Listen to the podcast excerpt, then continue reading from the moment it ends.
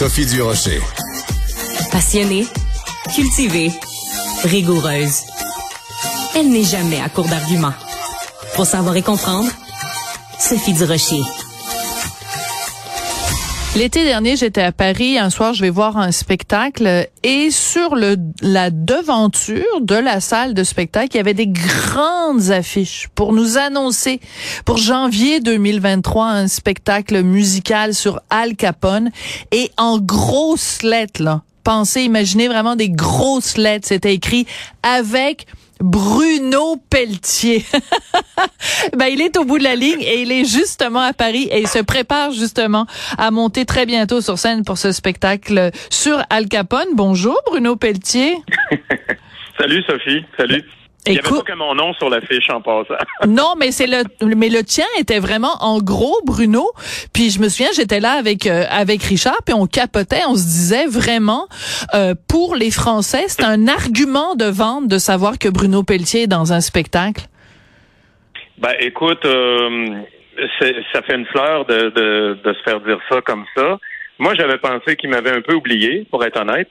Et euh, en fait, en discutant avec tout le monde sur la production, puis mes collègues de travail, danseurs, euh, chanteurs, euh, techniciens, ben pas vraiment. Les gens ils, me disent que même si j'ai pas nécessairement une carrière où je fais des tournées à chaque année en France, mon nom semble encore vouloir dire quelque chose. Bien sûr, on doit ça beaucoup à Notre-Dame de Paris.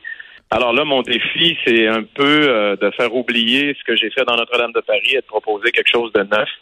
Et je pense que le temps a assez passé pour que je puisse proposer quelque chose de nouveau. Ouais. Alors, quand on dit faire oublier Notre-Dame de Paris, c'est évidemment parce que là, bon, le temps des cathédrales, ok, c'est correct, mais donc tu, tu fais comment pour leur faire oublier ça? C'est qu'en fait ta voix, c'est ta voix, elle a elle a mûri bien sûr, puis t'as jeté tout le monde à terre euh, l'année dernière quand on t'a vu justement reprendre ton rôle euh, dans Notre-Dame de, de Paris. Mais mais mais comment tu fais pour bluffer? Parce que c'est comme ça qu'ils parlent les Français, pour bluffer les Français en les impressionnant puis en même temps en faisant oublier tout ce que tu as fait avant. C'est tout un défi. c'est le en fait, c'est le défi de chaque fois qu'on remonte un nouveau personnage. Puis honnêtement, euh, je ne sais pas encore ça va être quoi la réaction parce que je suis en répétition. En ce moment, c'est une création. Donc, une création, ça veut dire beaucoup d'inconnus, du développement, euh, essais, erreurs, coup de dé. On est là-dedans là, en ce moment. Puis euh, quand ça va décoller, ça va être à la fin janvier. Puis je pense que rendu en mars, on va avoir une bonne idée de comment les gens reçoivent tout, ça, tout ça. Et moi, de mon côté, quand je dis faire oublier, c'est pas faire oublier Notre-Dame de Paris, c'est de faire, oublier un peu que je ne suis pas juste le temps des cathédrales. Parce qu'à l'époque, quand je suis sorti de Notre-Dame de Paris, j'ai, j'ai, j'ai signé pour faire trois albums en France. Et puis après deux albums, j'ai décidé de retourner chez nous, puis pour toutes sortes de raisons. Mais dans ces raisons-là, il y avait le fait que je me faisais souvent comparer mes chansons d'artistes solistes à Le temps des cathédrales. Et là, je me disais, mais c'est parce que je me suis mis au service d'une mécanique qui s'appelle Notre-Dame de Paris. On devient un personnage, on devient un rôle et on chante les chansons des autres. Ce qu'on est comme artiste, c'est pas nécessairement la même chose. C'est sûr. Donc, euh, à un moment donné, je trouve que là, on est 20, 24 ans, 25 ans presque plus tard de la création de Notre-Dame de Paris. Et j'avais eu des offres pour revenir à Paris faire des comédies musicales, mais là, c'est la première qui me tentait vraiment parce qu'on est beaucoup plus proche du théâtre musical. Et ça, c'est une coupure assez drastique avec ce que j'ai fait dans Notre-Dame de Paris ou Starmania ou autre chose avant, du théâtre musical plus pur comme euh, comme le West End ou comme à Broadway. Ça, j'avais pas fait ça encore, et c'est vraiment un défi pour moi. Et c'est une façon aussi d'aller montrer autre chose dans ma personnalité euh, sur scène. Ouais, ben écoute, moi j'ai écoute, j'ai juste envie de prendre le prochain avion. Euh, je vais demander à Marianne, appelle-moi donc Air France tout de suite là. Ça y est, je pars. Non, je veux pas Sunwing, puis je veux pas Air Canada, je veux Air France, puis je m'en vais. Euh, je m'en vais. C'est ton téléphone qui sonne là, c'est pas le mien. Oui, oui, je suis en train. Non, il y a pas de souci. Je viens de. Je viens de refuser. Il n'y a, a, pas de problème. Je pense que c'est Air Canada qui appelait pour dire que pourquoi vous voyagez pas avec nous. Mais euh, revenons aux choses sérieuses. Donc, dans, Al Capone, tu joues le rôle de qui? Alors pour ceux qui ne le savent pas, les plus jeunes, Al Capone, donc un gangster hyper célèbre euh, aux États-Unis euh, au, moment de la prohibition et tout ça. Donc toi, quel rôle tu joues? Est-ce que c'est toi qui as le rôle titre? Non, euh, Al Capone est joué par un très grand ténor et ça c'est ce que aussi ce qui m'a attiré dans ce show-là, c'est que c'est un mélange du jazz, euh, du, jazz des années 20, euh, du monde lyrique, parce que le personnage d'Al Capone est tenu par un très grand ténor hein? du nom de Roberto Alagna. Et donc, lui, c'est un grand ténor dans le monde de l'opéra qui joue partout dans le monde. Et donc, il a accepté de faire un rôle dans une comédie musicale. Il joue donc le rôle d'Al Capone. Et moi, je suis euh, l'incorruptible Elliot Ness euh, en ah! face de lui. Ah oui, ben c'est le policier qui lui a mis la main, euh, la main au collet. Ouais, ouais, ouais. Oui, effectivement. Ah, mais c'est génial, ça. oui, oui, c'est une vraie création. C'est-à-dire que c'est une histoire dans la grande histoire. C'est-à-dire que on ne raconte pas nécessairement l'entièreté de l'histoire d'Al Capone. C'est qu'on a le, Jean-Félix Lalande, celui qui a écrit cette comédie musicale-là, raconte une autre histoire à l'intérieur des faits véridiques de ce qui s'est passé à cette époque-là. Alors, c'est une histoire d'amour, évidemment, impossible, euh, comme tout bon drame euh, musical, et un peu à la West Side Story. Et donc, euh, moi, je tombe en amour avec la sœur d'Al Capone, imagine.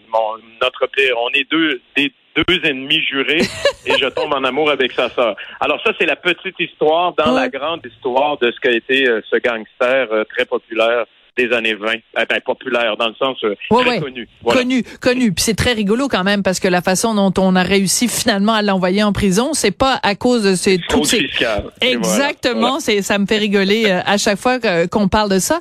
Euh, le, le fait que euh, ce soit à Paris et que ce soit une production française, donc c'est pas la même chose que dans le temps de Notre-Dame de Paris où c'était vraiment bon, t'amenais un produit québécois. J'ai parlé à plusieurs reprises à Serge Postigo qui joue dans Les Producteurs mmh. aussi à Paris et qui me disait mmh. que lui était très amusé de voir la façon dont les Français travaillent et que leur euh, leur euh, leur façon de préparer une production est très différente de la façon dont on prépare une production au Québec. Est-ce que tu remarques les mêmes différences, Bruno? Euh, je peux pas parler pour la production des producteurs, parce que je les connais pas. Je connais Serge, évidemment, on s'est parlé au téléphone euh, la semaine dernière. Mais je, moi, je peux juste dire que la façon dont c'est mené le bateau pour Al Capone, c'est incroyablement efficace. Oui. Euh, je suis euh, extrêmement enthousiaste hmm. et impressionné par l'équipe qui et les moyens qui sont mis en place. Euh, je veux dire, je regarde l'équipe costume, l'équipe décor, la rigueur de, de, tout le monde pour, pour, pour aboutir tout ça pour le 28 janvier. Franchement, on est loin de...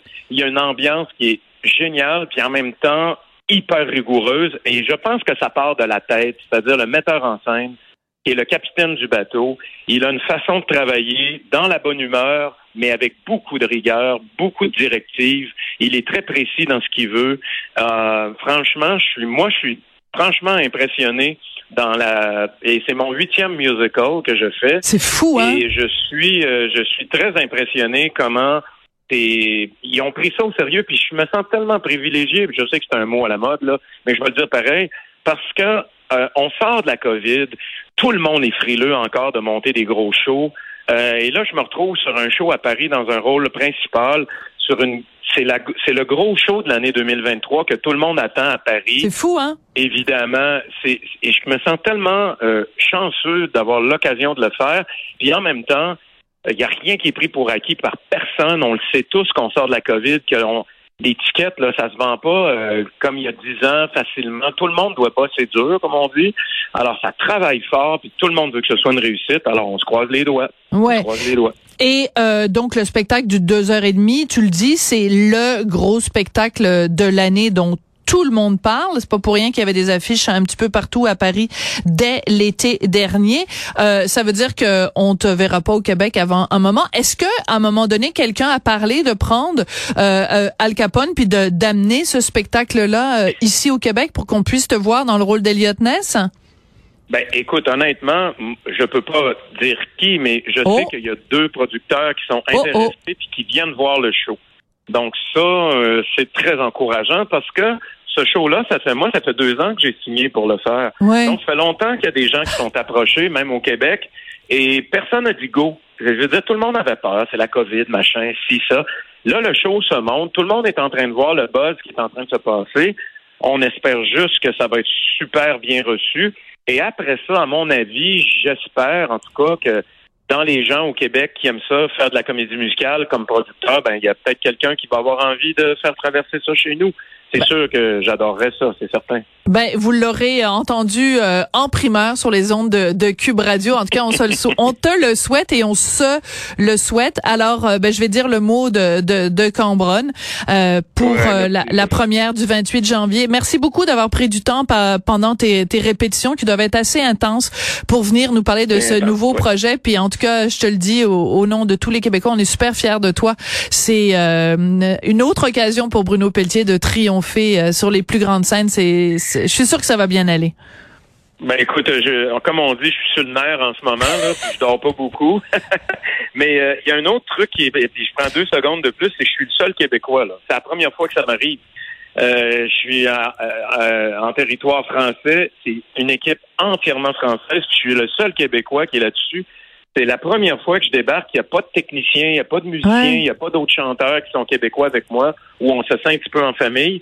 Alors, euh, je suis vraiment en dehors de ma zone de confort et je, je, je me fais des nouveaux collègues, des nouveaux amis. C'est, c'est toute une nouvelle expérience. En tout cas, c'est quelque chose. Alors, du coup, tu vas parler comme les Français maintenant. Merci beaucoup, du Bruno. Coup, voilà, du coup, voilà, voilà.